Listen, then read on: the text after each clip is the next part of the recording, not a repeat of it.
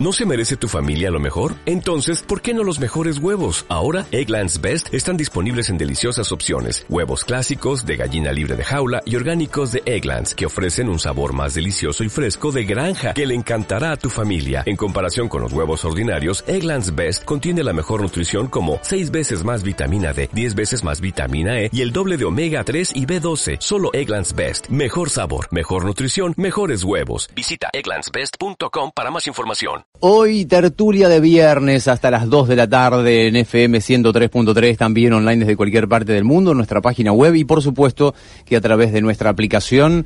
Estaremos hablando con nuestros expertos, también con quienes más eh, trabajan en la cuestión sanitaria, quienes eh, tienen el aplauso inclusive de sistemas de salud y reconocidos médicos y sistemas sanitarios del mundo Así que atentos a escuchar, a escucharlas, a escucharlos, para ver qué opinan sobre algo que podría llegar a ser una solución sanitaria, lo que puede llegar a ser una solución inclusive, y me sonrío porque ya es una cuestión más de, empatía o, o de cofradía, ¿no? De solución espiritual y de sensaciones, porque empieza a descomprimir tal vez mucha tensión de lo que significan las esperanzas, de lo que venimos charlando también transversalmente, que en un momento veíamos, mm, y justo coincide también temporalmente con las estaciones, en el principio del invierno, mucho más cerca la muerte que el futuro y empezar a encontrar una solución. Empezamos, estamos viviendo el pico de cantidad de casos, por ello hablaremos también con quienes están en la gestión y escuchar lo que significan las novedades de la semana sobre la vacuna que se está presentando en la República Argentina y que no es la única novedad, son varias los, los proyectos y mm, que están avanzando en distintos laboratorios. Empezamos entonces esta tertulia de viernes con Ana Rosa Pérez es vicedirectora del IDICER, Instituto de Inmunología Clínica y Experimental de Rosario. ¿Qué tal, Ana Rosa? Buen mediodía. Te saludamos Diego y Jorgelina. ¿Cómo estás? Buenos días, buenas tardes, Diego y Jorgelina, ¿cómo están? Muy bien, muchas gracias, eh, Ana, por, por tu tiempo. Bueno, primero preguntarte, a ver, empecemos por, por el principio, ¿qué significa este anuncio? ¿Qué tenemos que esperar? ¿A qué le tenemos que prestar atención en el anuncio de que Argentina va a producir una de las vacunas que se están desarrollando contra el coronavirus? Bueno, eh, estamos hablando del anuncio que hizo el presidente de la producción, quiero quiero aclararlo porque hay dos vacunas de las que podemos hablar en Argentina. Bien. Eh, el anuncio que hizo el presidente sobre la probable producción o posible producción a corto plazo de la vacuna que generó la Universidad de Oxford junto con AstraZeneca, eh, yo diría que es muy esperanzadora. Eh, la posibilidad de tener eh, la producción en Argentina de la vacuna va a permitir, en caso que se demuestre que sea realmente efectiva, eh, poder disponibilizarla para toda la población muchísimo más rápido que sería que hubiésemos que importar. Muchísimo más rápidamente, perdón, se cortó un poquito, bien, bien. Mucho más rápido, pero acá quiero aclarar algo, todavía no está demostrada su efectividad. Es decir, se va a empezar a producir antes de que se demuestre su efectividad. Por lo tanto, hay que esperar que las pruebas clínicas de fase 3 demuestren que es realmente efectiva. O sea, estamos ganando tiempo. Bien. Estamos ganando tiempo en producirla, aunque no sabemos si realmente es efectiva. Esa es, eh, digamos, yo creo que es el mensaje principal que hay que eh, difundir. Automáticamente, Ana Rosa, aparece la pregunta de eh, ganar tiempo, lo cual este, es auspicioso este, y, cae bien para quien está escuchando. Pero, ¿qué significa el tema de la comprobación de la efectividad que estás planteando? Bien. En, el mundo, yo creo que ya por lo que escuchan constantemente en radio y televisión, hay varias vacunas que se están probando. Las que están más adelantadas son aquellas que se llaman eh, vacunas que están en fase 3, es decir, que se están probando en un número muy grande de voluntarios. Esta vacuna en particular, la de Oxford, eh, se está probando en varias partes del mundo, no en Argentina, se está probando en varias partes del mundo y se espera que esos resultados estén para octubre aproximadamente. Ahí va. Cuando esos resultados estén, ahí realmente se va a comprobar qué tan efectiva es, es decir, cuántas de esas personas que fueron vacunadas no se infectaron por COVID o cuántas de esas personas que fueron vacunadas tuvieron muy buenos niveles de anticuerpos. Es decir, qué tan efectiva fue para proteger a esos voluntarios. Eso todavía no se sabe. bien, quedó claro, mencionaste fase 3 y mencionaste octubre. Eh, ¿Qué significa la fase 3 y, por ende ya te pregunto la fase 2? Eh, estás hablando con periodistas, no con profesionales de la salud, así que por favor, eh, pedagogía. Cuando uno eh, estudia una vacuna o un medicamento, tiene que realizar distintos pasos, ¿sí? Eh, generalmente hay un estudio preclínico, que muchas veces se realiza en animales, que ya se hicieron hace bastante, la fase 1, que es una piloto, la fase 2 se prueba en un grupo muy pequeño de individuos, y en la fase 3 se pasa a un número mayor de voluntarios. Esa fase 3 es la que permite con mucha gente que fue inmunizada ver realmente si la vacuna fue efectiva, si protege contra el virus. Estamos en esa etapa recién, estamos viendo si realmente protege. Vos lo que explicabas, si entendimos bien, Ana Rosa, es que eh, comenzaríamos la fabricación mientras esperamos los resultados efectivos de su efectividad, como a modo de ganar tiempo, digamos, confiar en que las pruebas van a ser positivas y, empezar a ganar tiempo para no esperar, entiendo lo que son los tiempos habituales cuando no hay una pandemia que, urge tanto. Eh, dos cosas respecto a lo que decís. Uno, si ganaríamos entre tres y seis meses, lo cual es mucho. Es muchísimo, claro. Si considerás la cantidad de muertos que puede llegar a haber en esos meses es mucho. Eh, y por otra parte, no son los tiempos habituales. Estamos ante una aceleración extrema de los tiempos habituales. Una vacuna en promedio lleva 18 años de desarrollo, en promedio. Ahora lo estaríamos haciendo en menos de un año aproximadamente. Mm, hoy, hoy, hoy leí. no son los tiempos habituales, todo lo contrario. Todo lo contrario, eh, claro. Eh, hoy leía, y corregime si, si entendí mal o, me expreso mal, que también lo que permitió esta cuestión de ir más rápido, mucho más rápido que lo habitual, es que ya había como una primera parte de investigaciones hechas en relación a coronavirus, eh, en relación a otros virus parecidos como el MERS o el SARS que habían aparecido en el sudeste de Asia, que no llegaron a situación de pandemia mundial, pero que sí habían preocupado en ese lugar. Digamos, entendiendo esto de que la ciencia es esta construcción que a veces no da el resultado inmediato, pero que sí ayuda cuando se necesita a poder acelerar tiempos en caso de una urgencia también. ¿Es así?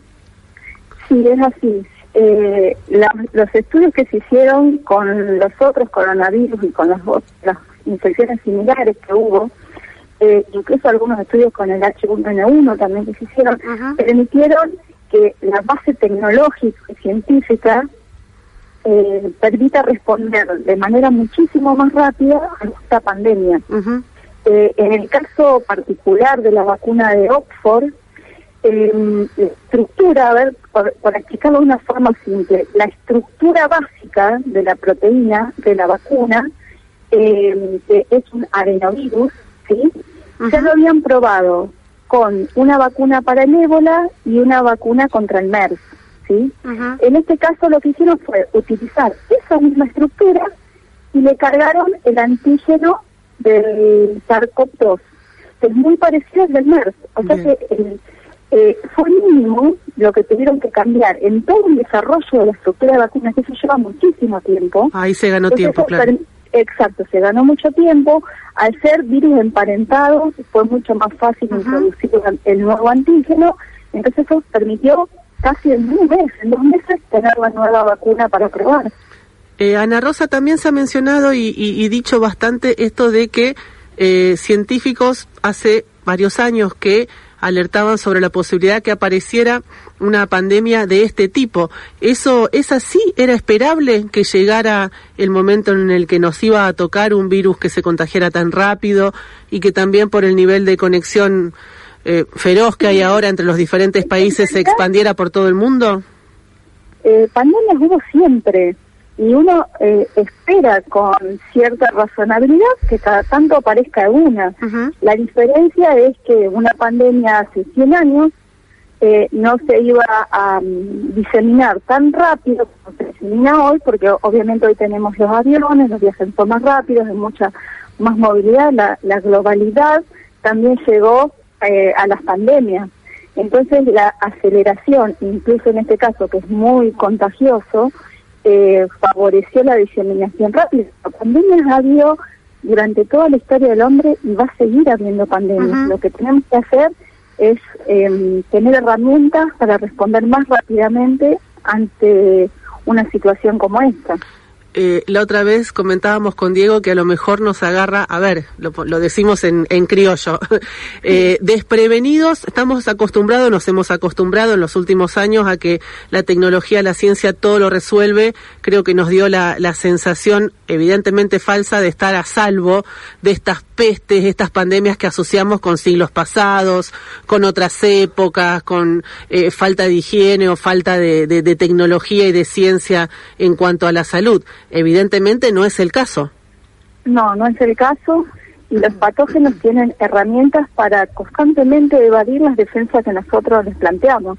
O sea que esto es una carrera a futuro, siempre va a ser así, siempre vamos a estar los mamíferos peleando con los patógenos. Este, cada uno desarrolla sus armas de defensa y las va evolucionando y mutando y lo que tenemos que hacer nosotros es em, ganar tiempos, ir conociendo más esto, ver cómo podemos responder más rápidamente desde la ciencia, desde la medicina y desde otras áreas que en este momento, desde transporte, eh, otras áreas que yo sinceramente desconozco, pero eh, hay que actuar de manera integrada para poder controlar las infecciones cuando aparecen de esta forma. Ana, ¿nos recibís bien vos? Te estamos escuchando un poco mal, este se, se, entrecorta un poquito, si puedes acercarte. No, ahí, escucho muy bien. Ahí volviste, ahí volviste, perfecto. Eh, te pregunto, en relación a, lo que estamos charlando sobre eh, el tema de los tiempos, si eh, entendemos el de ganar tiempos, eso sin duda que es una respuesta científica, a, analizar y que luego escucharemos este el análisis que hacen. También es una respuesta a, a las sensaciones y la necesidad que tiene la gente. Lo que quiero preguntarte en concreto, ¿hay algún tipo de, de confirmación de fiabilidad de poder empezar a producir una vacuna que todavía no tiene fase 3. Evidentemente hay algo que les permite este, poner eh, mm, eh, primera y empezar a producirla eh, más allá de no tener el resultado total de octubre. Sí, bueno, la empresa que va a producir la vacuna, es decir, la tecnología para producirla la tenemos, eh, lo que falta es probar qué tan efectiva es. O sea, son dos cosas diferentes. Una cosa es poder hacerla, que sirva es otra cosa. Entonces, la empresa que tiene la capacidad de hacerla eh, va a trabajar bajo su propio riesgo. va, a hacer una inversión bajo su propio riesgo. Eh, si la vacuna no llegara a ser tan efectiva como se piensa, o si los organismos de regulación, en nuestro caso la ANMAT o por ejemplo la FDA en Estados Unidos, no la aprobaran, esa vacuna no va a poder ser administrada. Entonces, la empresa está ganando tiempo, como país nos conviene ganar tiempo, pero tenemos que estar muy atentos a los resultados de la fase 3 y ver si realmente esa vacuna es aprobada por las entidades regulatorias.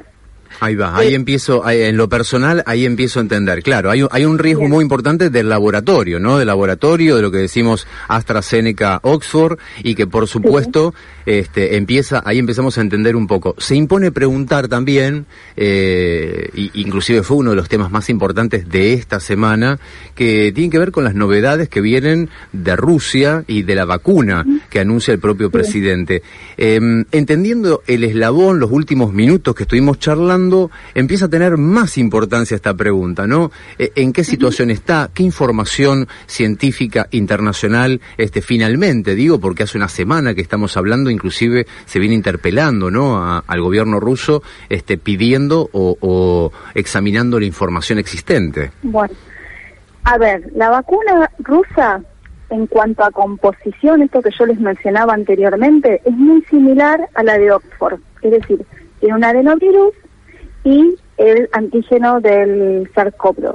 Es muy similar. Ahora, Los únicos datos con los que cuenta la comunidad científica, incluso la OMS, son los resultados de la fase 1, que te diría es una fase en donde yo puedo hablar que la vacuna está en pañales todavía.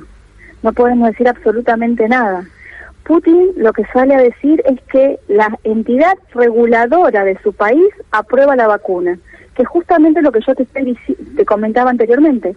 No, no se considera correcto aprobar una vacuna cuando todavía no se conocen los resultados de la fase 2 o la fase 3, o al menos nosotros no lo conocemos. Pero ellos mismos dicen que la fase 3 todavía no terminó y la están haciendo en Arabia. O sea que hay una contradicción en lo que están diciendo y desde el punto de vista científico por ahora es poco creíble. Nosotros esperamos a tener los resultados para decir si esa vacuna es efectiva o no. ¿Mm? Ana Rosa, eh, estamos conversando hasta ahora con eh, en relación al proyecto de la vacuna de Oxford, pero vos decías al principio de la charla que hay otra vacuna, la de Pfizer, que se están de hecho haciendo ensayos en la Argentina. ¿Cuál es el estadio de, de este desarrollo de vacuna hoy en el país? Bueno, se empezó eh, a probar como fase 3 en Argentina hace pocos días. El lugar donde se está probando es el Hospital Militar en Buenos Aires. Eh, hubo muchísimos voluntarios que se ofrecieron. No, no desconozco exactamente a cuántas personas se le va a administrar la vacuna en día el placebo, o el placebo, mejor dicho, eh, pero sí quiero destacar que esa prueba fase 3 no implica que se produzca en Argentina, a diferencia de la de Oxford. ¿Sí? Bien, acá estamos en la fase 3 de prueba, pero sin eh, la, la etapa de la producción. Bien, esa la, la, importaríamos, la traeríamos de otro lugar. por ahora se importaría. Y la de Oxford, por el contrario, se produciría, pero no la estamos probando en el país, se está probando en otras partes. Eh, aún así, te, te agrego una pregunta en el medio si puede ser. Aún si no producimos la de Pfizer, pero sí estamos en el ensayo de prueba, ¿significa que la Argentina accedería más rápido o con algún tipo de privilegio a esas dosis si se comprobara que funciona? Eh, yo creo que es Desconozco cuál es la característica del convenio, pero en general, cuando un país prueba una vacuna, tiene facilidades para el acceso a esa, a esa vacuna. Claro, suena no lógico. No lo puedo confirmar, pero en teoría es altamente probable. Te puedo hacer una pregunta más. Vos también explicabas em, esto de que se aplica la vacuna en la fase 3, ¿no? Tanto eh, la vacuna en sí como también el placebo. ¿Nos podés contar un poco más por qué se hace esto? ¿Qué significa? ¿Qué se busca científicamente con estos dos tipos de, de poblaciones? Bien. En realidad estos estudios se, se hacen generalmente lo que se llama doble ciego es decir, que ni el médico está aplicando la vacuna, ni el paciente sabe si le están aplicando efectivamente la vacuna o el placebo. ¿Sí? Bien. Entonces, eso quiere decir doble ciego. Ni el médico, el médico está ciego, el paciente también. Eh, entonces, se aplican estas, estas dosis en donde se desconoce cuál es el contenido, sí. se deja pasar todo el periodo de la fase 3 y cuando termina la fase 3, que su duración obviamente depende de cada estudio, se dice que se abre el estudio. Cuando se abre el estudio, ahí cada paciente o cada médico sabe qué es lo que administró y a su vez, como hizo el seguimiento de ese paciente, recién ahí se sabe si realmente los que fueron efectivamente vacunados estuvieron protegidos y si hubo diferencia con aquellos que recibieron el placebo, y que en teoría deberían haberse enfermado más. Claro, porque no estaban protegidos. Exacto, pero eso no lo sabe ni el paciente ni el médico, o por lo menos el ideal de una fase 3 debería ser así, a, a doble ciego. Bien, bien. Se enteran después, el paciente también, supongo. Se enteran después, se enteran después siempre. Bien. no, deberían saberlo. Eh, Ana Rosa, eh, supongo también que, que, Argentina, digamos, para corrernos a ir un poco más a, a la capacidad eh, científica, tecnológica instalada que, imagino, tiene el país para poder estar a la altura de fabricar, elaborar una vacuna. Me parece que ahí también hay como un, un recorrido, recorrido, no es algo que se construye de un día para el otro. Sí, no, no es fácil tener las instalaciones para hacer una vacuna de este tipo, que es una vacuna novedosa. Nunca antes se ha administrado una vacuna adenovirus, si es que eh, finalmente es esta la que se administra, ni tampoco ARN, que sería la, del caso de Pfizer. Em, yo, por lo que conozco del laboratorio que le va a producir, es un laboratorio de última tecnología. Eh, en caso que requiera de algo más, seguramente lo va a tener en este tiempo. Y Oxford le va a transmitir todo lo que nosotros conocemos como know-how para que la comience a hacer. No hay muchos laboratorios de este tipo. Eh, quizás en Brasil hay una, eh, una empresa estatal que se llama Biomagnios, que también va a producir otro tipo de vacunas pero si bien hay muchos en Argentina, es, eh, es muy interesante tener este tipo de empresa que, que pueda producir vacunas para disponibilizarlas rápidamente y lo ideal sería que haya muchas más, pero todos conocemos cuál es la situación por supuesto. De la Argentina. Sí, bueno, Ana Rosa, te agradecemos mucho por el contacto y la claridad también en, en tus conceptos y en las informaciones. Bueno, no, gracias a ustedes y que tengan muy buenas tardes. Muchas gracias. Conversábamos, Diego, con la primera invitada en esta tertulia de viernes, las vacunas contra el COVID. Hablábamos con Ana Rosa Pérez, vicedirectora del Instituto de Inmunología Clínica y Experimental de Rosario. Te puedes sumar a la tertulia de viernes, a la FM 103.3, a nuestra página web y también a través de nuestra aplicación y por supuesto esperamos tus mensajes a través del 0341 y también 153-886677. Sumamos a otro tertuliano, al director del CONICET Rosario, Florencio Podestad. Bienvenido a esta tertulia, muy buen viernes, te saludan Jorge y Diego. ¿Cómo andás?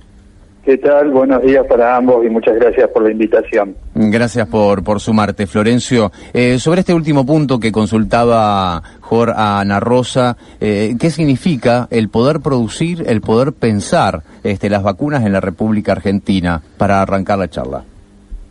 Eh, mira, esto es una especie de, caricia para el sistema científico argentino que se pueda hacer, que se pueda producir la vacuna acá, ¿no? Este, eh, si bien no fue desarrollada en el país, pero eh, bueno, hay un argentino involucrado acá en el grupo Insur, que es el que va a financiar todo esto, y yo me estaba fijando las inversiones que tiene Insur en la Argentina y encontramos que son accionistas de laboratorios de LEA, de, Biogénesis Vagó, de Synergium, de un montón de empresas con base tecnológica. También, por supuesto, MapScience, que es la que eh, que es una compañía de investigación y desarrollo de medicamentos biotecnológicos.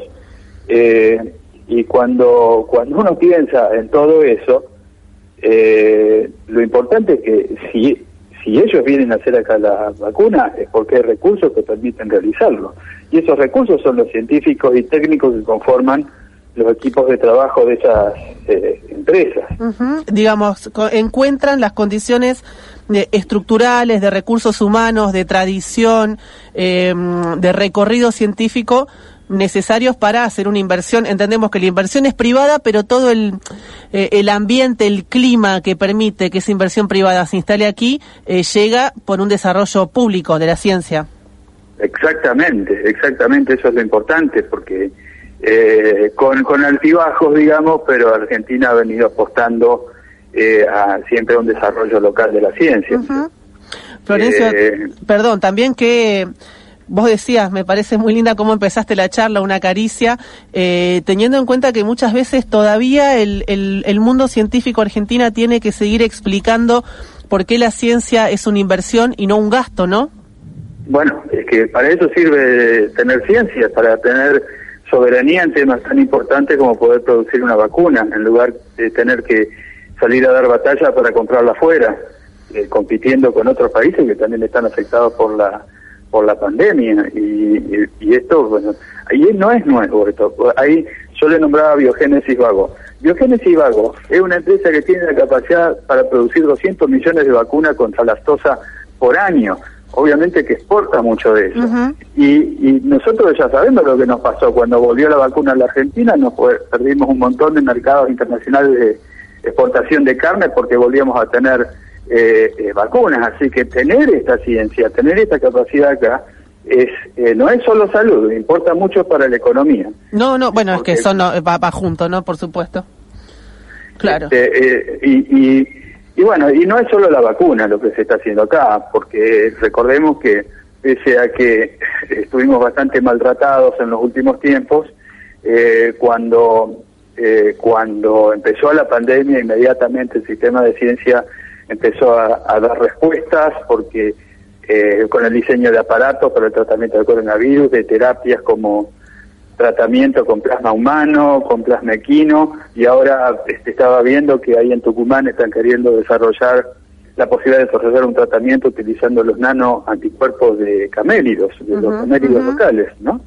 eh, para y el, o el desarrollo de kits de detección, y que inclusive hay, eh, hay dos equipos, hay un equipo de Rosario y hay gente de Rosario que participa en otro equipo que están desarrollando equipos de eh, kits de detección. Este, así que a mí me parece muy importante porque esto es una reivindicación para la ciencia argentina y aunque sea odioso compararse, también hay que mirar para, a otros para, para, aprender, porque, por ejemplo, Chile en la década del 60 del siglo pasado desarrolló una vacuna que fue clave para el control de la rabia en América Latina y después de eso perdió toda capacidad de, de, producción de vacunas. Eh, en Perú recién están queriendo desarrollar algunas vacunas de uso animal, pero si no, solamente tenemos Cuba, México, Brasil y Argentina con capacidad para producir vacunas en gran cantidad. Eh, Florencio, ¿y qué, qué, particularidades tienen estos países que acabas de nombrar? Eh, que justamente está la República Argentina, eh, tenemos este, dentro de, del ADN cultural eh, tirar abajo este, todo lo que tenemos y, y, por supuesto que es importante esto que estamos haciendo, que estamos escuchándote atentamente, de la comparación, ¿dónde estamos parados? Y bueno, nosotros estamos bien, como te digo, por una cuestión de, tradición y porque fuimos capaces de recuperarnos rápidamente. Eh, hay una acción del Estado muy importante acá. El ministro Salvareza está dando otra impronta al, al, ministerio, va, que volvimos a ser ministerio. Entonces yo creo que eh, si tenemos una capacidad de respuesta tan rápida porque lo que está instalado es muy fuerte, es muy fuerte. Entonces, en Latinoamérica nosotros estamos muy bien posicionados. Eh, yo te nombraba Cuba recién. Bueno, sí, Cuba tiene mucha biotecnología y por eso pueden producir vacunas, pero no tiene mucho más tampoco, ¿no? Eh, no vamos a analizar las causas por, eso, pero tanto México como Brasil se caracterizan por fuertes inversiones en ciencia y técnica. Eh, Bolsonaro ha significado un retroceso en ese sentido en Brasil, pero todavía es muy fuerte, no, no, se puede voltear una estructura tan grande así nomás. Y nosotros estamos ahí, nosotros hemos sido fuertes inversores en ciencia y técnica y sobre todo producimos muy buenos recursos humanos. Florencio, ¿recordás o tenés en mente el dato de qué porcentaje del, del producto argentino se destina a ciencia? Porque es bajo igual a nivel del, del promedio deseado, ¿no? O, o aconsejado. Sí, mira, hoy lo, este, es, recontra abajo, eso mm. se vino, se vino muy abajo eh, este, en los últimos tiempos, pero esto es una cuestión de, es una anécdota en, ese sentido, porque estamos en una crisis tan grande. No, no, seguro. Sí, sí ponele que será el 0,2%, una cosa así. Los otros días escuché el número, pero digamos, antes nos quejábamos cuando estábamos en el 0,5, bueno, ahora claro. se desplomó. Claro, claro, lógico, en, teniendo en cuenta la coyuntura, pero digo, igual eh, veníamos de una, de una cuestión mm, de escaso financiamiento estructural previo eh, y aún así el, el, sistema sigue mostrando eh, síntomas de, robustez. Sí, escúchame, yo he estado ahí hablando con ustedes cuando no teníamos ni para comprar papel higiénico.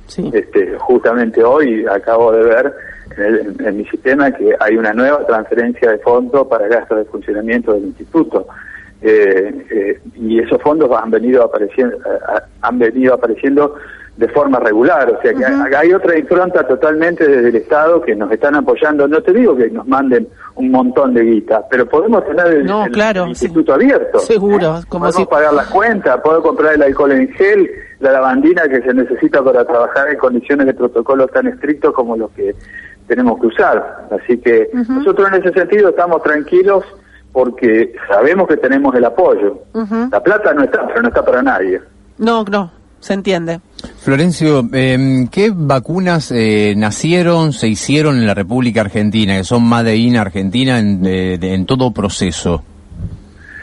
En la historia. En la historia, uh, no, no, no, no sabría decirte, yo estoy fuera del área biomédica, yo trabajo con plantas, eh, no podría hacer una recopilación de eso, eh, te podría decir, sí, todas las cosas que se hicieron con plantas, pero de vacunas... Bien, bien, bien, bien, tranquilo, lo, buscaremos luego. Eh, pero tiene que ver con, con esa idea, ¿no?, de, de poder este, conocer y saber eh, lo, que significan las investigaciones, el comienzo de las investigaciones, de detectar el problema este, y de ahí empezar a activar el sistema científico este, hasta lograr lo que está sucediendo hoy, lo que venimos marcando y nos explicaba Ana Rosa muy bien en la, hace un rato atrás, este, donde eh, claramente las investigaciones de, de otras eh, de otros mm, problemas, de otras infecciones, son las que permiten poder llegar más rápido a, una solución en el hoy. Y ahí es donde apuntaba, ¿no? El tema de cómo se fue construyendo el camino. Eh, pero por supuesto que podemos este, preguntarte sobre lo que significa el futuro este, en relación a lo que recién marcabas. Eh, hace poco tiempo atrás, y, y lo describías bastante bien, charlábamos porque estaban a punto de cortarle la luz a los institutos de investigación en la ciudad de Rosario. Y hoy mm, la, noticia local, eh, pero a nivel nacional e internacional, es el tema de la ciencia y la técnica. Desesperación, eh, exigencia a los científicos y absolutamente el gobierno para que encuentre una solución. ¿Cómo, cómo, analizan ustedes, este, quienes están con, con el problema permanentemente de, estar ahogados, y, que los proyectos no se caigan, que, que, las instituciones sigan teniendo inclusive hasta la dignidad de equipo, ¿no? Porque, no de equipos de, de las herramientas, sino de las personas que lo, que lo constituyen. Eh, y estas cuestiones, ¿no? Cuatro años de depresión de todo el sistema y ahora empezar a, a, pensar nuevamente este, en una nueva trama. ¿Cómo describir todo esto? Mira, eh, no sé si voy a contestar adecuadamente tu pregunta, pero lo que yo te puedo decir es que el capital humano nuestro está intacto. Nosotros estuvimos, como todo el mundo, eh, durante la cuarentena sin ir a trabajar, todo el mundo cobraba su sueldo de todas maneras, pero realmente todo el mundo estaba ansioso por volver al trabajo. Eso no significa un cambio económico, esto eh, nosotros tenemos eh, nuestros empleos y nuestros salarios fijos, no hemos recibido ningún tipo de aumento, pero la gente se pelea por volver a trabajar. La gente quiere estar en los laboratorios y quiere seguir produciendo en ciencia. Y eso no se puede hacer si uno siente que no es apoyado desde donde tiene que ser apoyado, que es desde el Estado. Así que yo lo que te diría es que el estado de ánimo en general de los científicos argentinos es alto. Es alto porque tenemos esa esperanza de que las cosas van a ir más allá. Y, bueno, mira, y, volviendo sobre algo que dijiste recién, de la reconversión, de lo que hablaba eh, eh, este, Ana Rosa, de cómo de, una vacuna preexistente se pudo eh, eh, hacerle un poco de ingeniería para lograr esta para el coronavirus. Acá también, acá tenemos un grupo que está siendo incubado ahí en BioR, en el predio del CCT, un grupo este, de pertenencia del de que después creo que va a estar a Levila explicándolo, pero ellos estaban trabajando en un kit de detección del, virus del papiloma humano e inmediatamente cambiaron para ver si pueden transformado en un kit de detección de coronavirus. Se han reorientado proyectos de investigación en curso en función de, la urgencia, Florencio. Sí, sí, mucho, y no es solo ese grupo, hay otro grupo de medicina, eh, este, el, bueno, el mismo Carbotazo está eh, también eh, colaborando con otros grupos, es decir, que si bien no era la temática central de investigación, va de nadie, porque era un virus desconocido, inmediatamente se pudo reorientar para atacar eso, ¿no? que como decía hoy es para lo que sirve la ciencia en forma práctica. Eh, es un desafío, va, vos eh, es lindo también lo que contás esto del entusiasmo, supongo que, que al científico de, corazón, de alma, y me imagino que es una profesión que solo se puede hacer con mucha pasión, eh, también lo debe, lo debe encarar, digo, el resto de los mortales a lo mejor lo vemos con más miedo, desconocimiento, incertidumbre, supongo que también para el científico es todo un desafío encontrarse con un escenario como el de ahora. Claro que sí, sí, claro que sí. Yo te, te repito, hay mucha gente que, que quiere volver y lo difícil es que a alguna gente hay que decirle que no, vos no podés porque tenés más de 60 años. Claro, no claro, porque, por, las cuestiones, ahí sí son mortales como nosotros.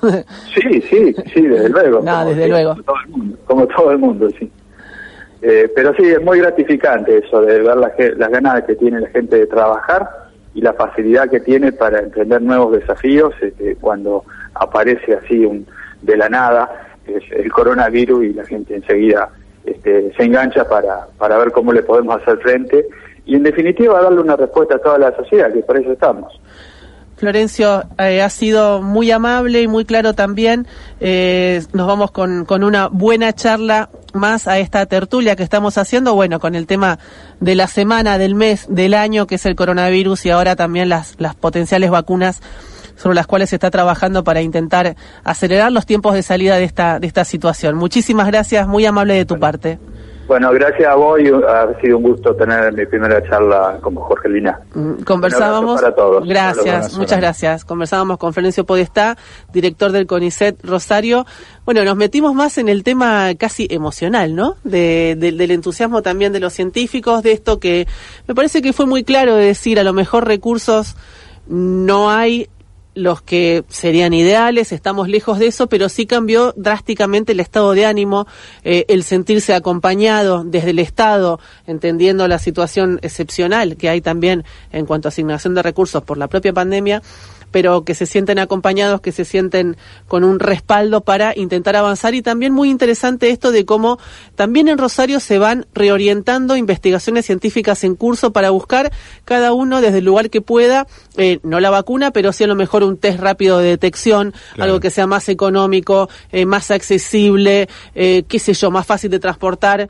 A lo mejor tendríamos que haberle preguntado un poco más por eso, qué es lo que están haciendo acá, pero también es bueno entender eso, incluso a nivel local también, todos los esfuerzos, todos los cañones de los científicos están puestos hoy en, ver de qué manera se puede enfrentar y salir lo más rápidamente posible de esta situación que atravesamos ahora. Y que tal vez eh, nos ayude a, entender un poco qué hay detrás de la vacuna porque la vacuna no es solamente voy a la farmacia o, como escuchaba hoy un informe de, de, la agencia rusa RT, este, donde planteaba la corresponsal eh, en Moscú que, en el caso de que esté en los próximos meses y hablaba de, de, tiempos y demás, este, sobre la información que están que, que, está difundiendo RT y algunos otros medios rusos, eh, de que por ejemplo sería dosificada como es habitual en, en, los, en las distintas ciudades rusas en las estaciones de metro de empezar a aplicar de manera masiva absolutamente a todos.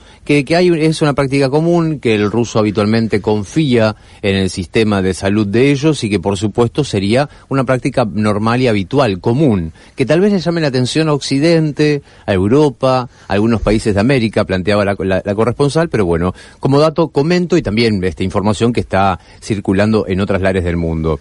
Y, y sin lugar a dudas, lo que escuchamos de, Florencio em, es la estructura. Es un país andando.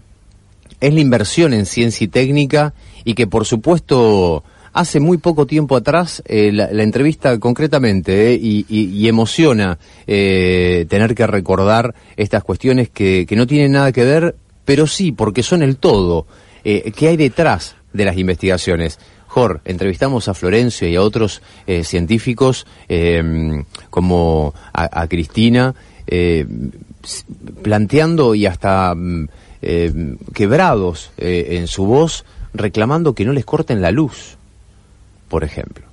Y, hoy mm, como pueblo argentino y siempre con este, las formas que tenemos, exigimos que haya una vacuna nacional de las contradicciones también, de la diaria. ¿Y qué significa acompañar eh, la evolución en la ciencia y técnica? Pero además entender, pero pasa en tantos ámbitos, Diego, eh, en tantos ámbitos, que no, no se gasta plata, no es un gasto la educación, no es un gasto la ciencia, no es un gasto la planificación del territorio, no son gastos las políticas públicas, eh, todo hay que verlo, por supuesto, desde la parte de la inversión no sé, hace, sí, se ve que hace falta volver a insistir sobre esto.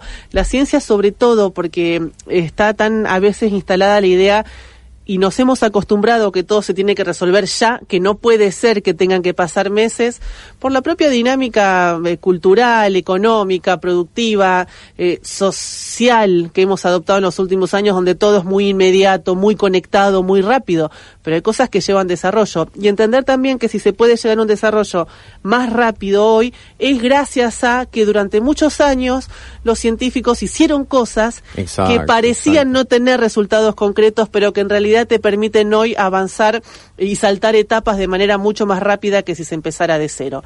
Eso es, creo, la idea que tenemos que, que mantener en mente cuando hablamos del sistema científico y de invertir en eso. 0,2% del Producto Bruto. Los países más avanzados, eh, Corea, Israel. Volvamos, volvamos. Cero, cero, no, no dos. No, eh. dos cero, cero coma, cero coma. Eh, Israel, Corea, países europeos, países nórdicos, si yo no me equivoco, lo vamos a chequear ahora, 5 o 6% del Producto Nacional es lo que a inversión en ciencia y tecnología. Y un dato clave, acabas de mencionar países, eh, no te escuché la lista completa, te sumo Alemania, Inglaterra. Corea, Israel, países europeos, países nórdicos, Estamos Estados Unidos, por supuesto. Por supuesto, estamos hablando de ese mismo grupo, de ese mismo grupo que hay un dato que me llama la atención y que es interesante eh, para buscar información, inclusive eh, consultar a, expertos en esta materia. La ciencia y técnica de estos países que acabamos de mencionar son y tienen dentro de sus presupuestos, están calculados de lo que significa el apartado defensa, no en educación y no en ciencia y técnica como puede suceder en la mayoría de los países de Latinoamérica, inclusive la República Argentina. En el Ministerio de Defensa, o mejor dicho, en el apartado de defensa de estos países centrales del mundo, ¿qué aparece?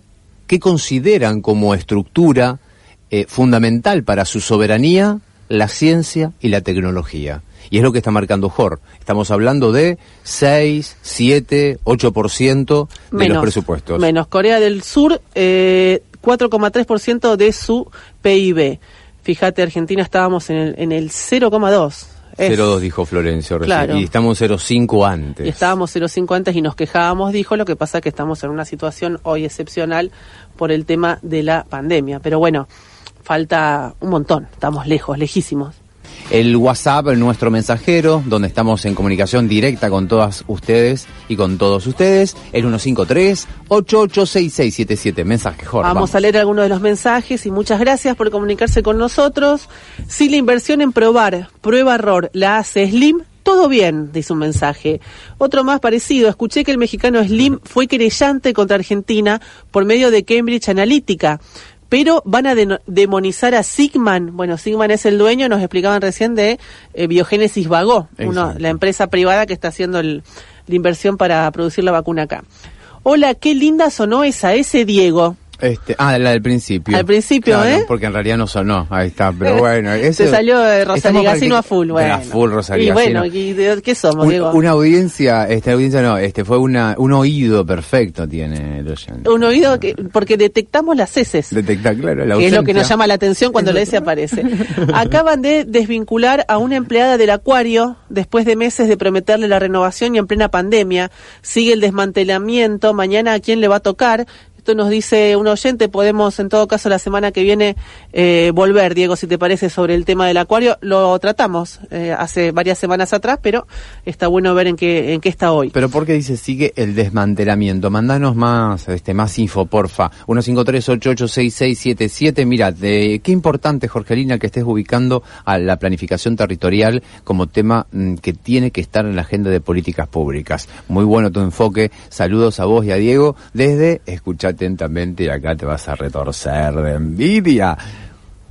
Desde la cordillera, desde el hoyo. Soy Sandra. Sandra, te mandamos un beso y abrazo, mandándonos una foto desde tu ventana, porque seguro debe ser un tornillo en la Patagonia que no quiero imaginarme, pero me iría, pero con. Diego, amamos el humedal, pero si algo no tenemos son montañas. ¿eh? ¿Cuántos kilómetros hay que hacer para ver una loma. Creo que la montaña más alta de la provincia de Santa Fe es el relleno sanitario de Ricardone. Mira Sí, lo que te digo. sí. Estoy casi segura, lo podríamos chequear. Rosario, eh, Rosario tiene, eh, está, estamos a 25 Tiene una metros del nivel del mar. una inclinación, pero a no- 25. Basta, no pida más. Una montaña, bueno, Ahí seguimos. le acabo, le acabo de aparecer un mensaje largo que acaba de llegar del 612. Vamos con más mensajes sobre las quemas. Indudablemente no están manejando bien el tema las autoridades que tienen que disciplinar a los responsables o los responsables son muy poderosos o amigos o ocupan cargos importantes y la ética donde te queda y el bien común más allá de los intereses económicos. Nos manda saludos Gabriela. Tenía entendido que estaban haciendo pruebas en Argentina de la vacuna de Oxford. La inmunóloga dijo que no. Bueno, sí, la inmunóloga eh, Dijo que no, Ana Rosa Pérez dijo que no, que se están haciendo las pruebas de Pfizer Exacto. y la de Oxford. Se produce, pero no se hacen los ensayos aquí. Eso es lo que dijo y por la información que manejamos nosotros es efectivamente así. Tal cual. Como siempre, Pedro, un genio, defendiendo la producción y el desarrollo local. Bueno, para eh, un mensaje más, dejen de hacerles entrevistas a científicos que no saben nada. Llámenlo para ver qué opina el verdadero alma mater del desarrollo científico, Mauricio Macri. Eso sí, llamen dentro de una hora que está, ahora está durmiendo la siesta. Oyente. bueno, nos han picado el seso diciendo que no servimos para nada. Eso es parte de la guerra mediática. Recuerden cuando Cristina daba el ejemplo del pájaro carpinte- carpintero uy, picándonos la cabeza. Más mensajes, parte de la batalla cultural famosa que hay que seguir dando. Otro más, la OMS, según escuché, registró 160 intentos de lograr la vacuna, de las cuales solo 12 seguirían adelante. Podemos chequear con alguno de los entrevistados a nivel mundial cuántos desarrollos hay en etapas avanzadas. Gente, ¿saben si en Rosario ya se levantó la cuarentena? Hay demasiada gente en la calle. Falta muy poco para que Hopkins sea un doble de la reta. Y finalmente otro mensaje más. Hola, apuntes. Hay algunas cosas a las que creo que hay que prestarle mucha atención. Hugo Sigman y el grupo Insud no solo van a producir la vacuna, sino que también fueron artífices y promotores del acuerdo porcino con China. Cada vez hay más evidencias que el modo de producción con la cría extensiva de animales, cerdos, pollos, etcétera, son posibles causas de la aparición de las pandemias. Por otro lado, el riesgo económico filantrópico que corre la empresa al producir la vacuna antes de estar confirmada su eficacia podría usarse para presionar para su aprobación. Y por supuesto que, a contramano de lo que dijo la ministra, que la vacuna llegue en forma gratuita al público no implica que los laboratorios no hagan negocios o negociados. Basta con pensar en las 10 millones de dosis que se le compró a Sigman de la vacuna contra la gripe A a cambio de haber facilitado un acuerdo con Novartis para poder producirla. Gracias a todas y todos por los mensajes. Son este, muchísimos los que están llegando. Ya está en línea el secretario de Salud de la Municipalidad de Rosario y ya hablamos con Leonardo Caruana. Eh, estoy acá actualizando, intentando actualizar el guion y no confundir con los mensajes, donde ahí van, dos separados. Perfecto, borramos, estamos recibiendo muchísimos al 153886677. Eh, tengo una pareja de macristas, anda a explicarle que la inversión en investigación y ciencia muestra resultados 10 o 15 años después. ¿Cómo lo explicás? Se preguntan del 108. ¿Qué es lo que estamos diciendo? Si no lo vemos Una ahora, no lo 18 vemos más, claro. Y 18 años de investigación. Eh, vamos directamente con un par más y saludamos Dale. a Leonardo Caruana. Y bueno, lo podemos sumar ya que está escuchando, por ejemplo, también con estas inquietudes. ¿Qué garantía ofrecen con respecto a efectos secundarios a mediano o largo plazo en relación a las vacunas que se están ensayando? Eh, y último mensaje en relación al tema quemas. El satélite muestra incendios en toda la cuenca del Paraná hasta Brasil. Hoy se publicó que Yacyretá y Taipú habían liberado algo de agua. Quizás habría que enfocar ahí también un paliativo para esta catástrofe. Nos está escuchando Viviana, la maestra Viviana Francisco. Ya no te voy a decir de nuevo el nombre del prócer. Gracias Diego, Jorgelina y a todo el equipo por estar siempre ayudando en la difusión de estas actividades solidarias. En este Día de las Infancias le sacamos una sonrisa. Gracias a todos ustedes y también agradece una lista de artistas y amigos que están colaborando directamente en esta movida solidaria que mm, Vivi nos pasás si querés el flyer y más data, más tarde este, comentamos si siguen todavía juntando golosinas. Ahora sí, nos vamos a la comunicación directa con Leonardo Caruana, secretario de Salud Municipal. Buen mediodía, Leonardo, Diego y Jorgelina, te saludamos. ¿Cómo estás? Hola, ¿qué tal? Buen mediodía, Diego, Jorgelina, ¿cómo les va? Un saludo a todo el, equipo y la audiencia. Gracias. Bueno, eh, Leonardo, primero la, la expectativa como no solo profesional de la salud, sino también como funcionario de una ciudad de, la importancia y la escala de Rosario, la expectativa respecto al anuncio de la vacuna que se conoció esta semana.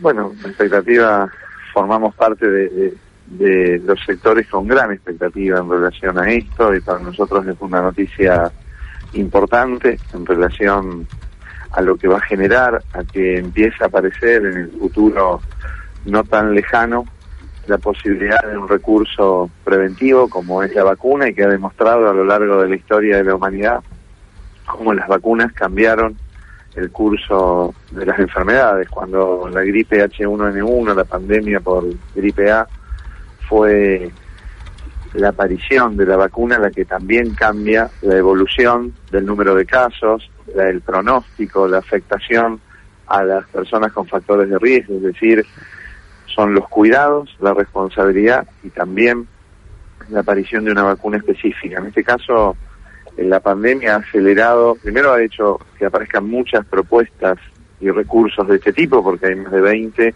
que se están estudiando, pero un número menor que está en una fase donde ya ha pasado las primeras, las que tienen que ver con los ensayos preclínicos, las experiencias en relación a a la dosis, a la eficacia, a activar el sistema inmunológico, tanto humoral como celular, y por otro lado, al grado de protección. Estamos en una etapa donde empieza a aparecer la, bueno, justamente una, jornadas de mayor intensificación en la cantidad de aplicaciones para que justamente se puedan sacar las mayores conclusiones definitivas y pensar que el año que viene pueda pueda existir este recurso con producción en, Latinoamérica y eso también habla de la cercanía y las posibilidades en el acceso, porque la vacuna, cuando nace un recurso nace una nueva tecnología, bueno, también nace un derecho al acceso en relación a la universalidad,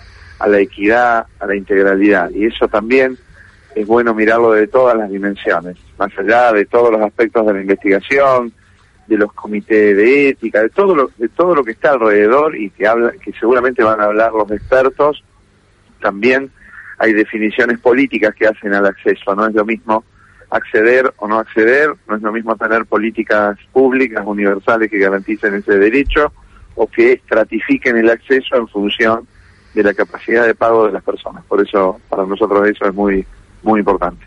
Leo, ¿y cuál es la, hablando justo de importancia, cuál es la, importancia, de cómo juega, eh, quién hace la vacuna? Que es una de las cosas que, que, también está en la agenda, em, que termina siendo eh, un tema de discusión inclusive de un sector muy específico de la prensa, como si fuera importante inclusive ese tema, que en definitiva entiendo confunde más que aclarar. Este, básicamente porque viendo algunos este, momentos de los canales más vistos de la televisión argentina, ayer había un festival de desinformación, directamente festival de desinformación, y hasta ah, una actitud este, rara para con la invención y la investigación china, que en lo personal no conozco detalles, ni siquiera voy a, repetir las calificaciones que escuchaba eh, en la televisión. Pero bueno, mm, vuelvo al eje, preguntarte cómo juega eh, lo que se genera en este tiempo pandémico, em, lo que significa las invenciones en concreto y también las sensaciones que están jugando permanentemente. Bueno, la verdad que lo decíamos y creo que lo hemos conversado con, con ustedes en algún momento, que cuando uno analiza una situación problemática, un hecho, también emergen diálogos de justamente los recorridos y los valores de los análisis y en, en dónde pone uno el peso en relación al análisis de cualquier situación problemática y la pandemia lo ha sido y ha estructurado posicionamientos que han puesto en algún punto al mercado, a las posiciones individuales, sobre los bienes colectivos, sobre el Estado, sobre el derecho. Y en ese juego de relaciones entre las historias de cada uno de los sectores es que analizamos esto. La verdad que cuando vemos una vacuna o un medicamento, no es todo hecho por lo público. Sí hay organismos del Estado o, estados que asumen el compromiso de poder garantizar un medicamento que hoy lo puede producir un laboratorio privado, en gran parte de la medicación que nosotros consumimos en relación a resolver problemas de patologías complejas son producidas por laboratorios internacionales. Pero no es lo mismo supeditar el acceso a esos medicamentos o a una vacuna en base a una ley de oferta y demanda o en, relación a capacidad de pago que tener un recurso y combinaciones, en este caso entre la Universidad de Oxford y un laboratorio y un compromiso del Estado Nacional de garantizar ese que ese insumo sea para toda la población. Entonces, me parece que hay que subir entre posicionamientos que se están dando, poner que el derecho a la salud y el derecho a la vida está por encima de estas discusiones y garantizar que cuando aparece un recurso, el recurso es para todos, por supuesto con las garantías de los proyectos de investigación y las etapas acortadas, como son en una etapa de pandemia, porque no hace una, una vacuna en condiciones normales tiene mucho más tiempo en relación a los avances de la fase 1, 2 a 3, pero con todas estas cosas nosotros podemos avanzar en el acceso que justamente va puede cambiar el, rumbo de, y el curso y la evolución de una enfermedad tan compleja como esta. Leonardo, ¿cuál es la foto en Rosario hoy? ¿Qué escenarios manejan ustedes desde la municipalidad creo que ya hay que hablar de tiempos muy cortos, ¿no? Eh, para las próximas semanas.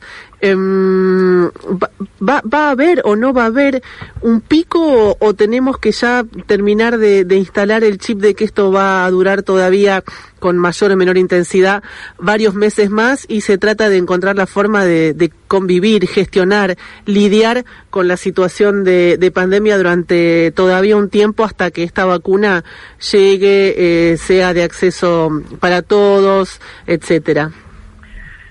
Bueno, nosotros adherimos justamente al segundo, a, la segunda parte o a, tu análisis en relación a esto de primero de ir y venir, de salir de análisis más predictivos o taxativos, porque predicciones puede haber, pero después se van corriendo en función de esos escenarios donde no hay ningún indicador, ni el R, ni el índice de duplicación, ni la afectación a adultos mayores, y la saturación de los servicios de salud que no tenga que ver con el compromiso y las intervenciones que uno pueda estar haciendo hoy. Entonces, la evolución y un análisis de una duplicación o del índice de contagios va a depender mucho de cada una de las intervenciones. Nosotros hoy estamos en un escenario complejo en la ciudad porque convivimos con situaciones de circulación comunitaria, afectación en conglomerado, instituciones de salud, tenemos activaciones de geriátricos en situación de calle, y con una definición de acompañar,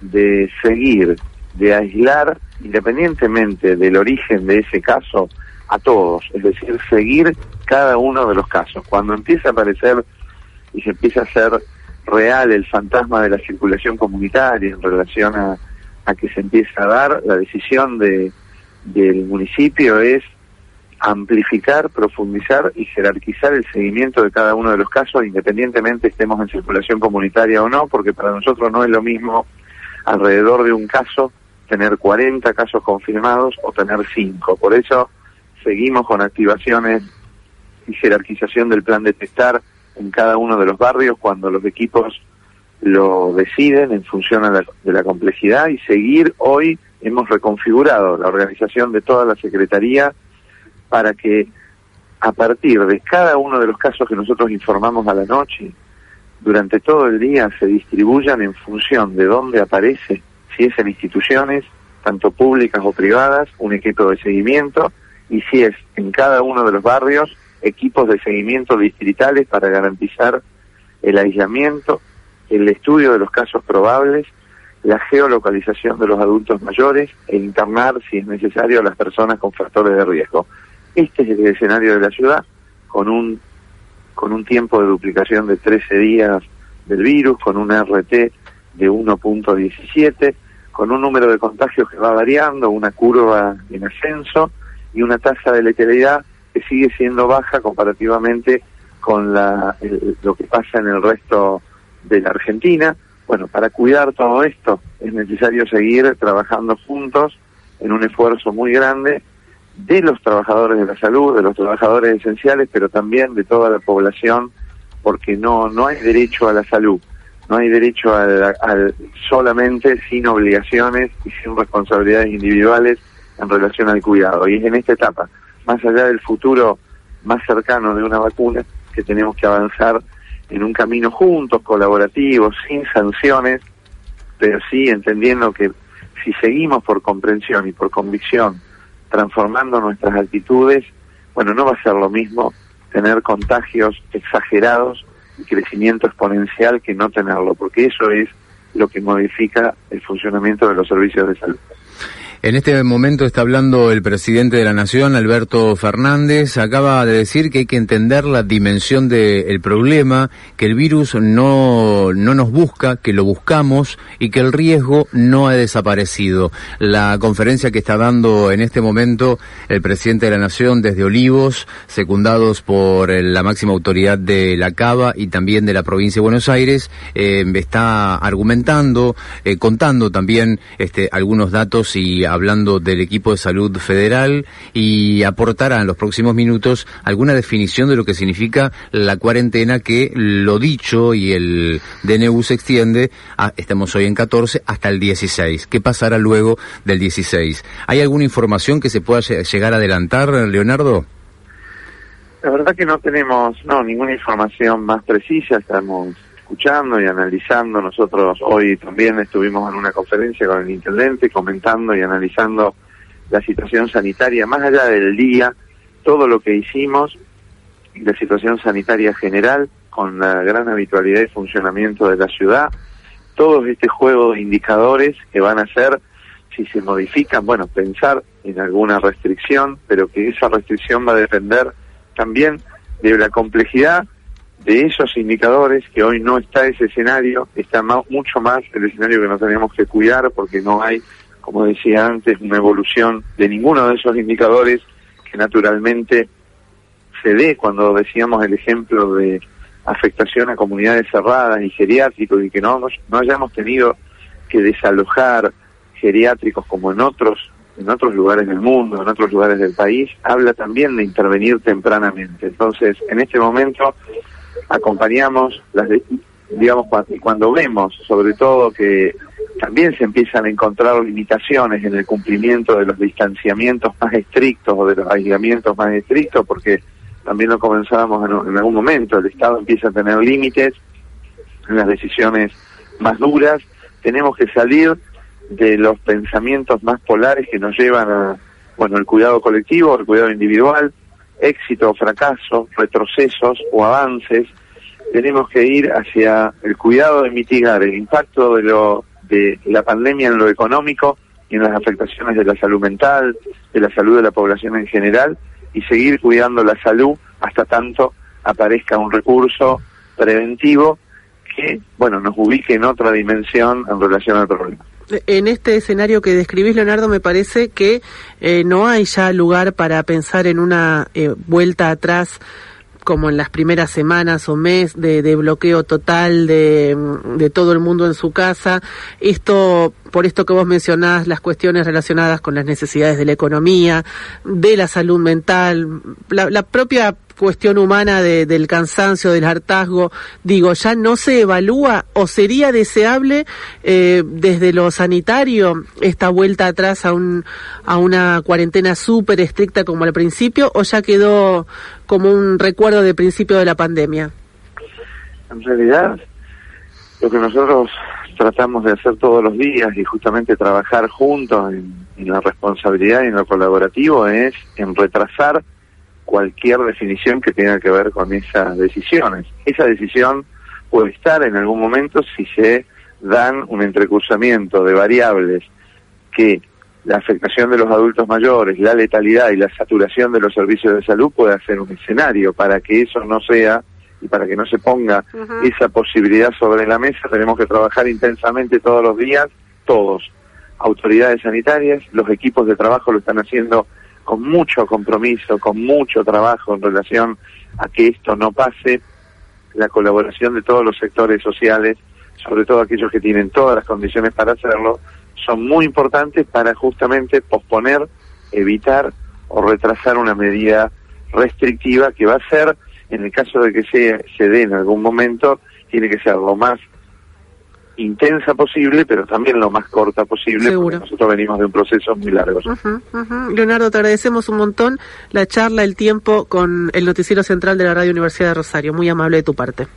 No, gracias a ustedes como siempre. Un abrazo y un saludo a toda la audiencia. Hasta luego. Conversamos entonces, Diego, con Leo Caruana, tercer entrevistado de esta saga de tertulia de viernes sobre el tema del año, la pandemia y ahora también la vacuna ya en estadio avanzado para empezar a ver algún tipo de luz al final de este túnel. Nos está escuchando ya Alejandro Vila, que es el director del Instituto de Biología Molecular de la ciudad de Rosario. También está hablando el presidente de la República en este mismísimo momento, mientras hablamos y estamos haciendo y compartiendo la tertulia de viernes. Volvieron las filminas, escuchamos este un, unos minutos al presidente de la Nación eh, en este momento hablando de la tasa de mortalidad, situación regional de América. Hace un instante lo que dijo que estaba muy contento de la alianza, este, del abrazo entre Argentina y México. Este, bueno, no, es una declaración aislada, sino que tiene que ver también con cuestiones y rispideces eh, infundadas muchas veces, que está bueno que los mandatarios, en este caso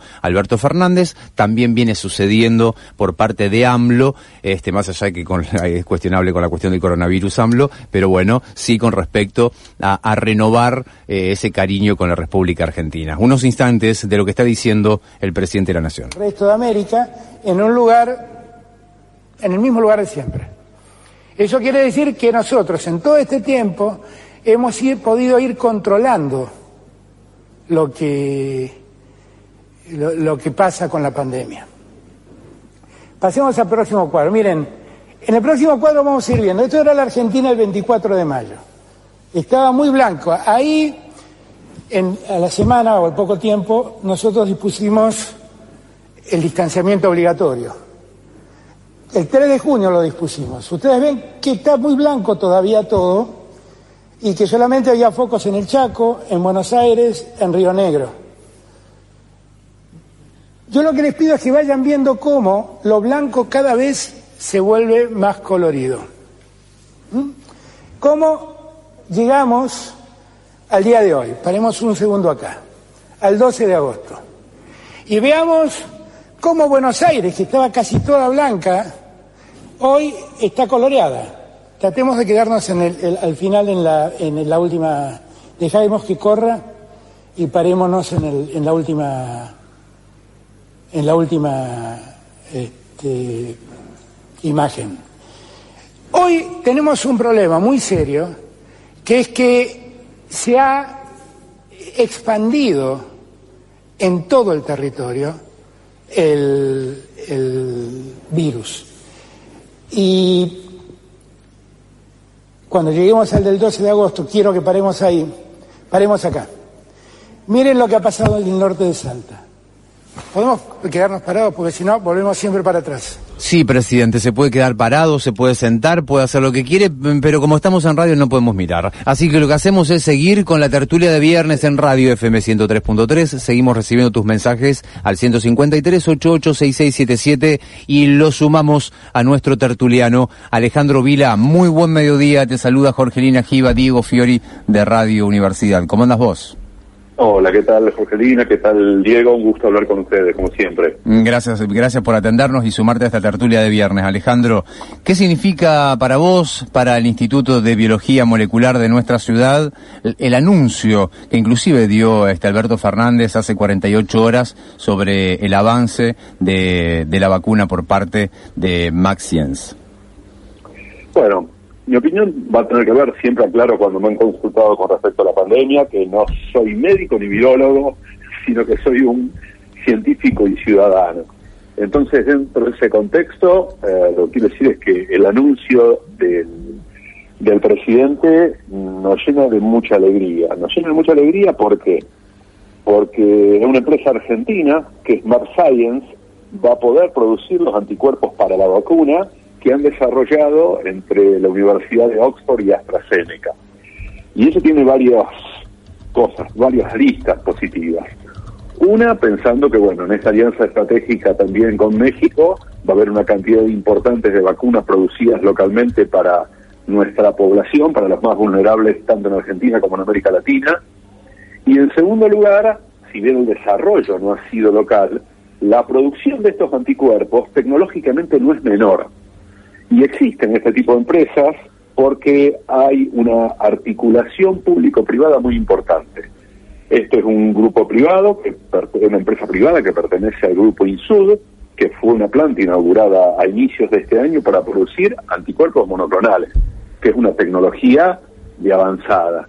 Y ahora se reconvierten para producir los antígenos que se necesitan para la vacuna. Entonces, eh, y mucha de la gente que trabaja dentro de esa empresa es gente que se formó en el sistema científico argentino. No cualquiera puede estar trabajando haciendo eso. Ahí aparece esa eh, pata estatal, ¿no es cierto?, que vos mencionabas.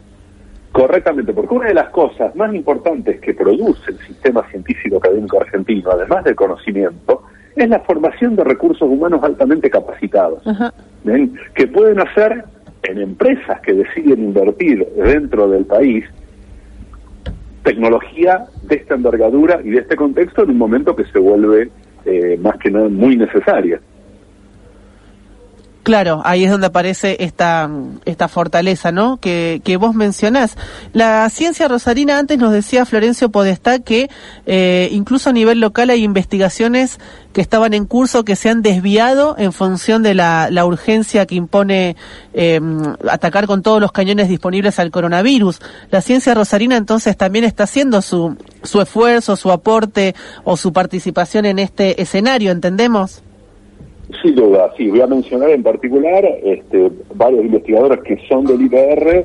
Hay una empresa de base tecnológica de Texmol que la formó Diego Chui junto con Adriana Giri, los expertos en virus, precisamente del IBR, la formaron en nuestro acelerador incubador el año pasado para desarrollar kit de diagnóstico de virus para HPV, el papilomavirus. Ajá, sí. Ahora, que eso fue con una inversión privada del Grupo Asegurador La Segunda y con una coinversión del Estado Nacional, un concurso que ganaron. Se armó la empresa y la estamos incubando. Ahora, ellos tienen el know-how de cómo hacer diagnóstico para virus.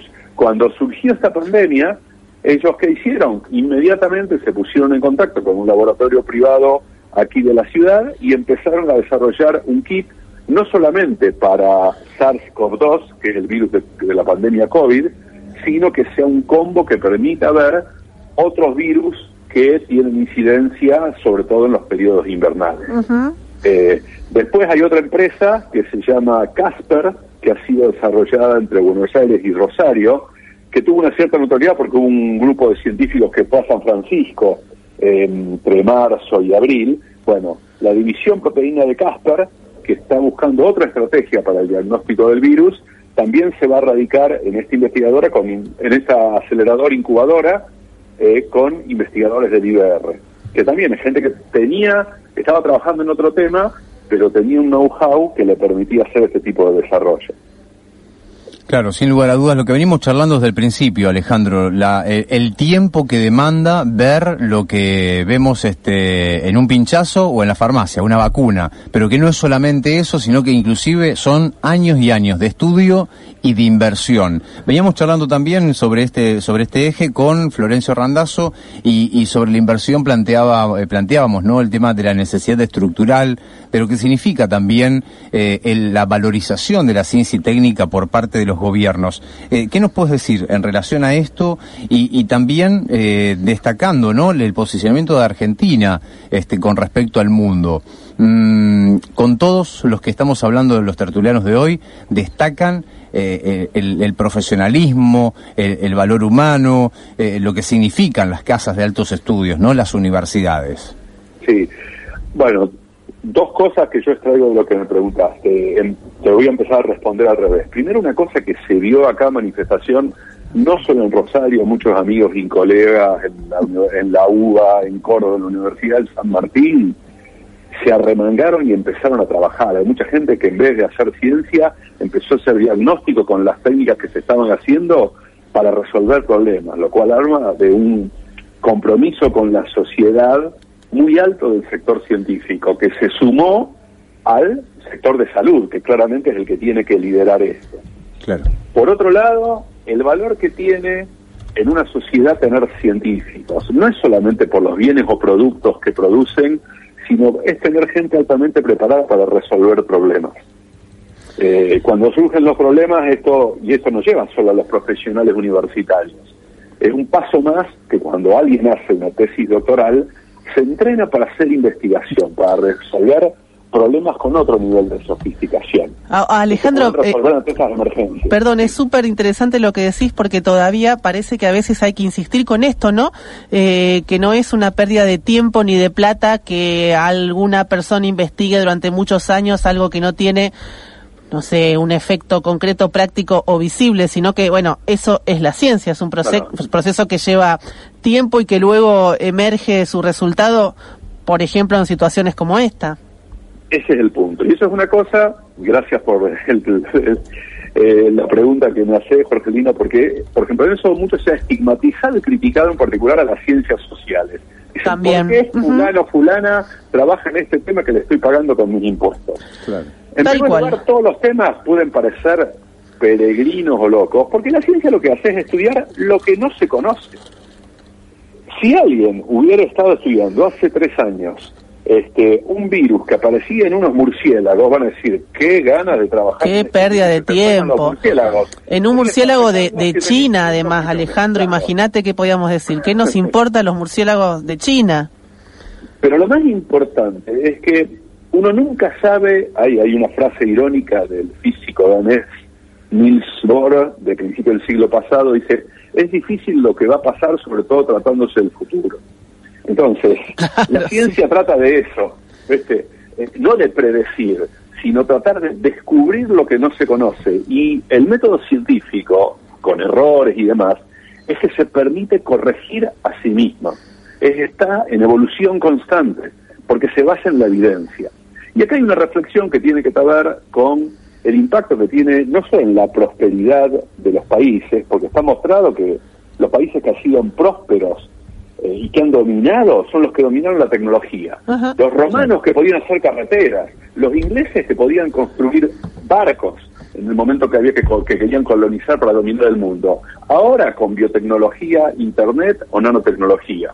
Ahí está el liderazgo. Pero otra cosa que es importante es el espíritu crítico. el espíritu crítico, el que gobierna el ciudadano medio, eso lo da la ciencia también a la hora de votar, a la hora de decidir, en nuestros gobernantes, a la hora de no abrazarse de manera fanática a una toma de decisiones. La toma de decisiones basada en la evidencia es importante no solo en la ciencia, sino para el progreso de un país. Por eso ver gente como Bolsonaro y Trump eh, fanáticamente este, apoyando cosas que no tienen sustento científico son un peligro no solo para esos países, sino para el riesgo de la humanidad. Clarísimo. Alejandro, te agradecemos el contacto con la radio, que te hayas sumado a esta tertulia de viernes. Demasiado, pero bueno, me parece muy bueno que ustedes den espacio a este tipo de opiniones. Buenísimo. solo sobre la pandemia. No, por supuesto que no. Eh, es, eh, aparte es la estructura de la ciencia y técnica y es lo que nos lo que nos interesa inclusive escucharlos este, a ustedes. Un fuerte abrazo, buen fin de semana. Gracias a ustedes por el espacio, suerte, buen fin de. Mucha suerte. Estamos hablando con Alejandro Vila, que es el director del Instituto de Biología Molecular de la ciudad de Rosario, de nuestra Argentina. Alberto Fernández, ¿habrá dado la fecha ya? ¿No? Escuchamos un tramito más. Que este dato no lo olviden porque acá está el cuello de botella. Si los contagios se aceleran, estos números van a tender a crecer. Y yo quiero poder cumplir con el objetivo que nos fijamos, que es que ningún argentino que se enferme carezca de atención médica. Y que el Estado le pueda dar la atención médica que merece. Para que estos números no crezcan, yo les pido, por favor, que entiendan que esto no es ni un acto de autoritarismo, ni un acto de prepotencia, entiendan que el riesgo de aumentar la circulación, de acercar los contactos físicos, es un problema. Entiéndanlo, porque no tengo otra forma de, resolverlo. Y, y vuelvo al punto inicial.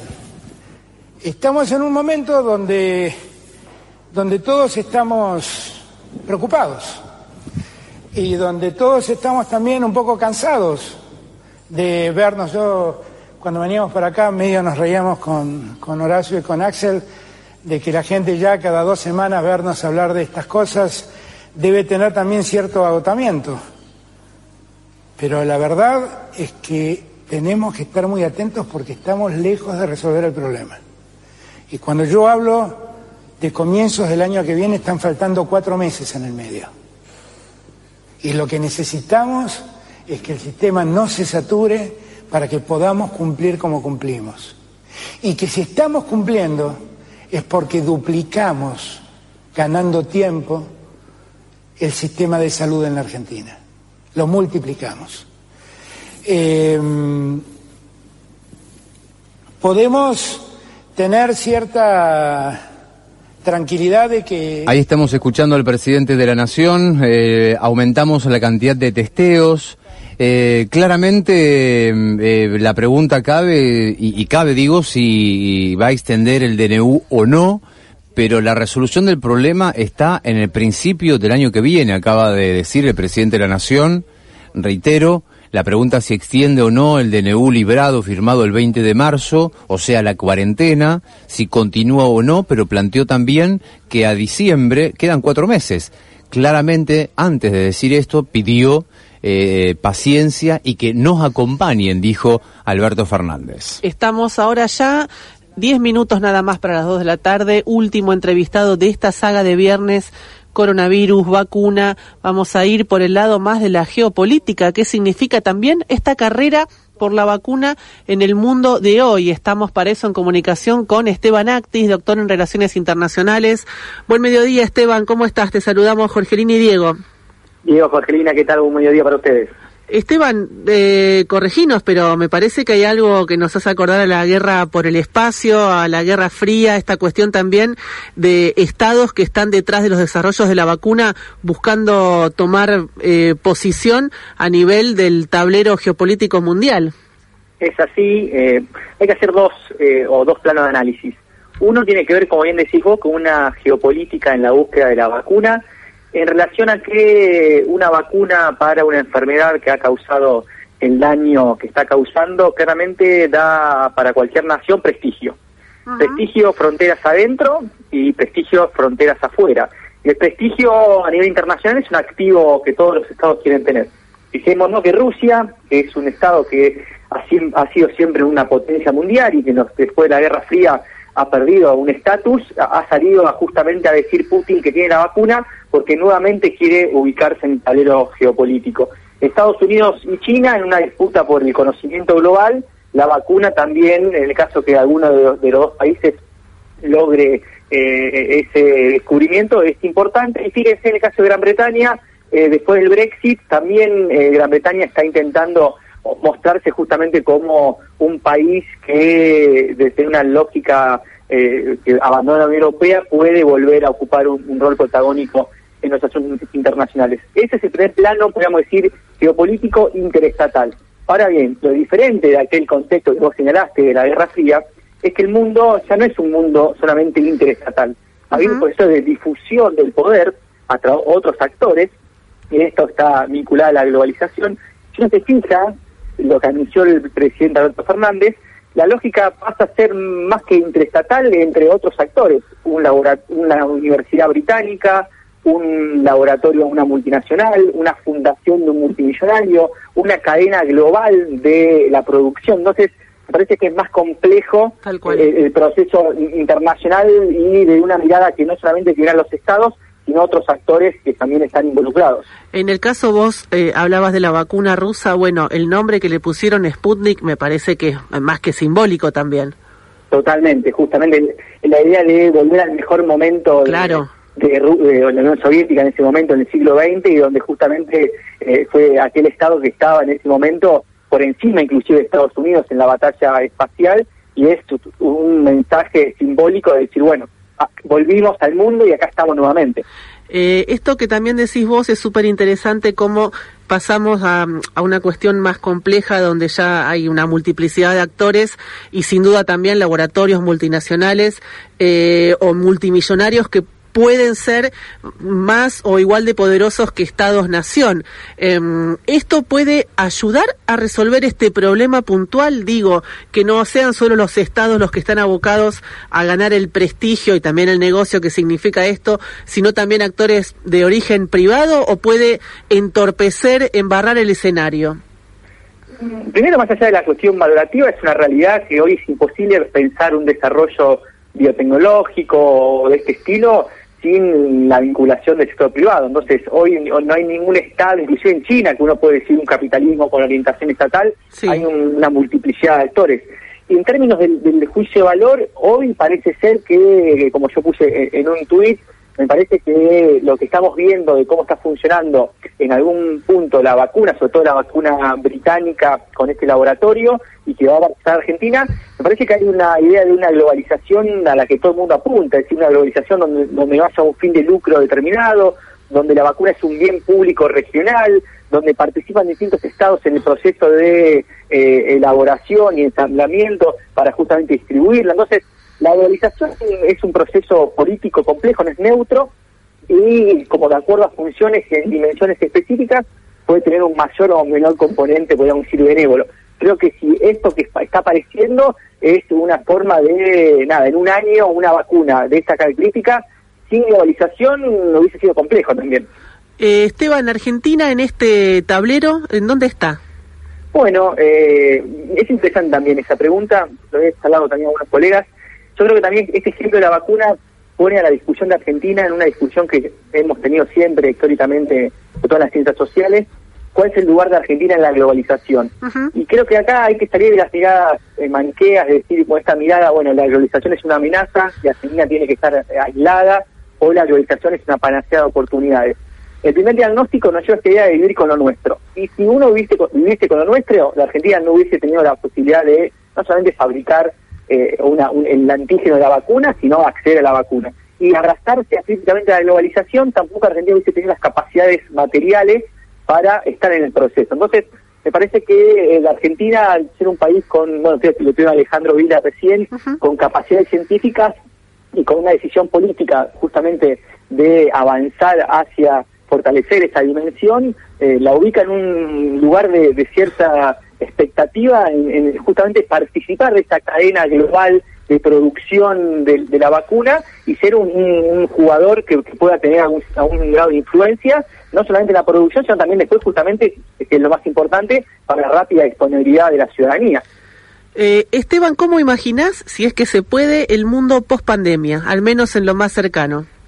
Bueno, eh, va a ser un mundo más complejo eh, que el prepandemia. Eh, en el sentido parece que va, como estamos eh, profundizando y estudiando los internacionalistas, la pandemia viene a acelerar tendencias preexistentes, que podemos hablar de tres grandes tendencias. Una crisis del el orden internacional liberal, que era el orden, mm, podríamos decir, llevado adelante por Estados Unidos y, y lo que fue la Pax Americana de hace 60 años una crisis de la globalización, que justamente son estas cadenas globales de valor que se han visto resentidas, y una crisis de la democracia liberal como principal eh, ordenador político, sobre todo en Occidente. Así que me parece que esos tres pilares, eh, la post-pandemia va a mostrar un, un, debilitamiento y una profundización de la crisis que vive que vivía el mundo en 2019 y que seguramente va a vivir en 2021. Esteban, hablando de profundización de crisis, eh, que es interesante como eje para una próxima charla cuando tengamos más tiempo, te pido una apostilla de lo que está, eh, está pasando acá al lado de Argentina, nuestro hermano país de Brasil y su presidente Bolsonaro, con este contexto de coronavirus y pandemia. Bueno, claramente eh, hoy Brasil está atravesando una crisis eh, muy aguda, pero paradójicamente los últimos números de, de, expectativa o visión positiva del presidente lo han ubicado en una situación prepandemia. Es para Bolsonaro ha pasado, según la imagen de los brasileños, el peor momento eh, de, la, de la gestión y de la visión sobre Bolsonaro. Y en ese sentido, me parece que, que la, la gran pregunta es cómo Bolsonaro se recupera de, de esta crisis que fue muy fuerte, tanto en lo económico, político, social y sanitario eh, la apuesta de Bolsonaro es nuevamente volver a tener ese, ese 30% de, de apoyo duro, era la más conservadora y más radicalizada en Brasil, y justamente a partir de eso lograr su supervivencia e intentar proyectar poder. Pero la situación en Brasil es, es totalmente dramática, porque insisto, hay una cuádruple crisis eh, económica, política, social y sanitaria, y no parece nada a la vista que pueda revertirse. Esteban, te agradecemos el tiempo. Eh, disculpa, nos corre eh, la hora. Estamos ya a un minuto de cierre del noticiero. pero gracias por, por tu aporte y por tu visión. Gracias a ustedes. Gracias. Conversábamos con Esteban Actis, doctor en Relaciones Internacionales, también Diego en relación a esto que es súper interesante, ¿no? ¿Qué significa desde lo político, desde lo estratégico, eh, para una nación, para una farmacéutica, para un multimillonario, estar a la cabeza de solucionar lo que hoy es el mayor problema a nivel global en todos los países del mundo? Llegamos al final de esta tertulia de viernes y dijo el presidente de la Nación recién, ¿eh? recién, recién, las zonas rojas volverán a fase cero. Bueno, una situación que se entiende que Rosario estaría en una zona de tembladeral. Pasamos de fase 5 a fase 0, mañana directamente nos tenemos que meter en adentro del freezer y la heladera. Bueno, no. La ciudad de Rosario tenemos que estar tranquilas y tranquilos. El sistema de salud tiene, entre comillas, y con términos futbolísticos, aguante. Así que sin lugar a dudas tenemos que empezar también a ser conscientes, seguir cuidándonos entre, entre todas y todos seguir mantenimiento, eh, manteniendo el distanciamiento, el quedarnos en casa, intentemos no salir, estamos ya en el final de esta tertulia de viernes, no podemos decir más, pero bueno, seamos conscientes, mensaje que llega de nuestra querida Vivi, la maestra Viviana eh, Francisco, gracias por las donaciones que no están haciendo los eh, oyentes de apuntes y resumen. Vamos a extender hasta el domingo inclusive la recepción de donaciones. Les dejo el teléfono de Viviana, 156 25 89 89. Sumate a esta dulzura. Feliz Día de las Infancias, dice la, la senio Viviana.